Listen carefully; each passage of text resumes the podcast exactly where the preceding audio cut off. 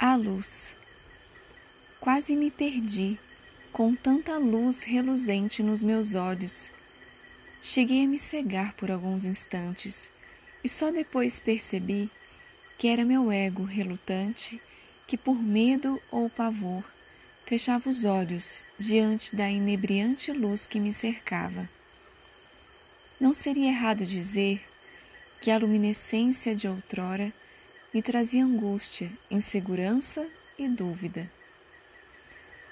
Enquanto tantos se perdem na sombra, eu vivia perdida na luz.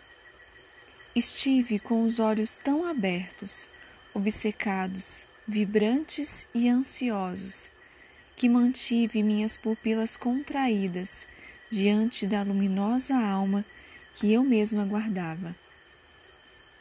Em face desse resplendoroso eu, vejo esculpir-se depois da névoa um céu cintilante, claro e vívido, que, como uma pintura alaranjada e envolvente, revela não apenas a luz do mundo, mas o mundo do qual somos luz.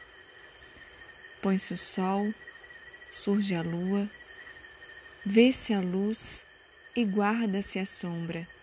Sente-se a dor, sente-se a vida, vive-se o amor, curam-se as feridas, e diante da luz reluzente nos meus olhos, hoje eu vejo tudo.